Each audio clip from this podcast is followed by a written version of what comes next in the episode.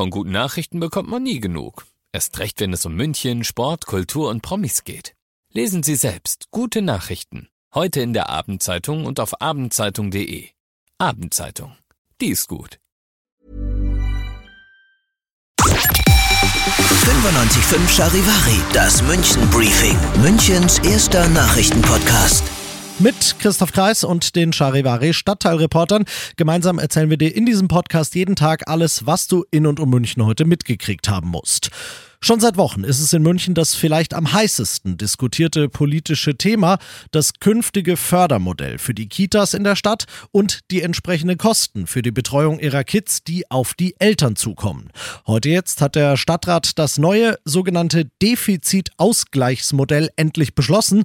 Charivari-Reporter Alex Eisenreich, was verbirgt sich hinter diesem, ja, dann doch recht sperrigen Begriff und wieso hat es denn überhaupt ein neues Kita-Förderungsmodell gebraucht? Ja, weil das alte die sogenannte Münchner Förderformel vor Gericht einkassiert worden war. Ein Betreiber einer privaten Münchner Kita hatte dagegen geklagt, weil er nicht in den Genuss der Fördergelder gekommen ist und hat dann Recht bekommen. Deshalb jetzt also der neue Versuch mit diesem Defizitausgleichsmodell. Das heißt, die Stadt schlägt den Betreibern vereinfacht gesagt folgenden Deal vor. Ihr lasst eure Gebühren unten und die finanziellen Verluste, die ihr dadurch habt, die ersetzen wir euch. Viele der privaten Kita-Betreiber haben schon angekündigt, dass sie auch bei diesem neuen Modell nicht mitmachen werden, sich nicht anschließen werden. Was stört die daran?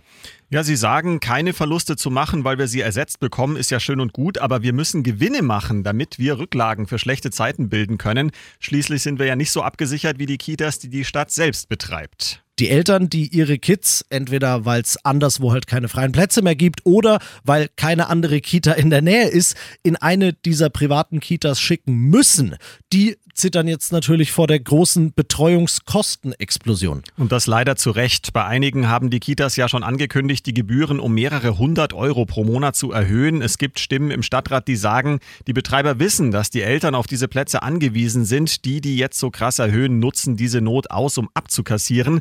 Andere Stimmen sagen, ohne die privaten Träger wäre es überhaupt nicht möglich, jedem Kind einen Kitaplatz anzubieten. Und darauf haben Eltern ja immerhin einen Rechtsanspruch.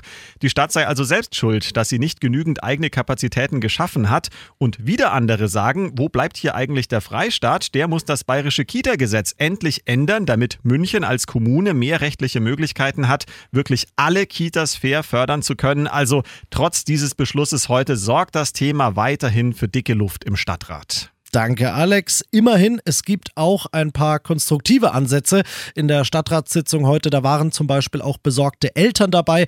Die haben einen runden Tisch mit der Stadt gefordert und den wird es, so klang das heute zumindest, auch geben. Auch einzelne Fraktionen haben angekündigt, wir denken nochmal drauf rum und kommen dann in ein paar Wochen mit einem neuen konstruktiven Vorschlag bis das soweit ist, war das jetzt sehr viel, teils auch rechtlich recht komplizierter Input. Deshalb kannst du all die wichtigen Infos auch nochmal nachlesen auf charivari.de. Die Münchner Staatsanwaltschaft und die Kripo Fürstenfeldbruck ermitteln nach einem brutalen Angriff in Odelshausen. Dort will ein 55-Jähriger gestern Abend um kurz vor 10 noch kurz eine Runde spazieren gehen. Kaum, dass er aus dem Haus ist, greift ihn ein Unbekannter an und schlägt ihm mehrfach heftig auf den Kopf.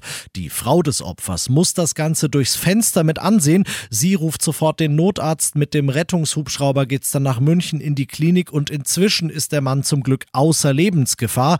Der Täter unterdes flüchtet zu Fuß und entkommt, trotz sofortiger Großfahndung mit Spürhunden. Wer er ist und was sein Motiv gewesen sein könnte, das ist beides noch völlig unklar. Zeugen werden gebeten, sich zu melden. Mehr dazu auf charivari.de. Wir bleiben bei der Polizeiarbeit, gehen aber nach Milbertshofen. Dort haben Beamte drei junge Männer in einem Hotelzimmer hochgenommen. Die hatten sich da einquartiert und wollten das Zimmer offenbar zu einem Drogenumschlagplatz machen.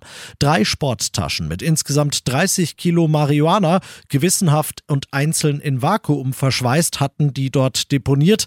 Bei der Durchsuchung der Wohnungen der drei wird dann auch klar, dass sie alle schon wegen Drogenhandels vorbestraft sind. Sie sitzen jetzt in U-Haft und der Dank der Polizei gebührt gebührt einer aufmerksamen Reinigungskraft des Hotels. Die war nämlich als erstes auf die Drogen gestoßen und hatte Bescheid gesagt. Und das noch zum Schluss. Heute Abend um 19 Uhr steigt in München wie jedes Jahr ein kurioses Schauspiel. Bayerische und Münchner Spitzenpolitiker wie Ministerpräsident Söder, sein Vize Aiwanger und Oberbürgermeister Reiter lassen sich nicht nur verarschen, sondern gucken auch noch freiwillig dabei zu. Auf dem Nockerberg ist heute Salvatorprobe, das heißt Starkbieranstich und traditionell wird dabei die Prominenz im Saal debleckt, also durch den Kakao gezogen. Das geschieht zum einen in der Fastenpredigt Predigt, die jetzt schon seit ein paar Jahren der Kabarettist Maxi Schaffroth hält, und zum anderen im anschließenden Singspiel, wo die Politiker dann von Schauspielern verkörpert werden.